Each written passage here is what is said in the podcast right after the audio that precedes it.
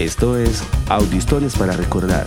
Durante 30 días te presentamos las audihistorias más destacadas en todas nuestras redes sociales.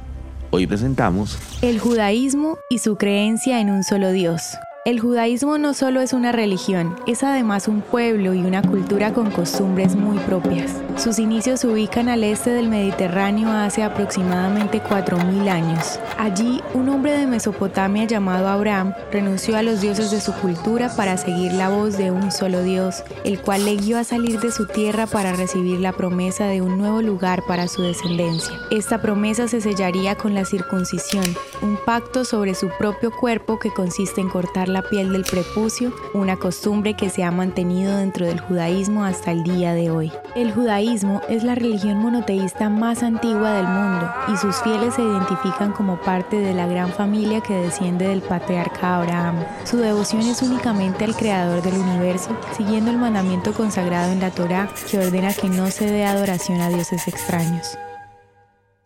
La plegaria más solemne de la religión judía, que plasma la esencia misma de la creencia monoteísta, aparece en el quinto y último libro de la Torá, Shema Israel Adonai Elohenu Adonai Echad, que traduce, Escucha, oh Israel, Hashem es nuestro Dios, Hashem es uno.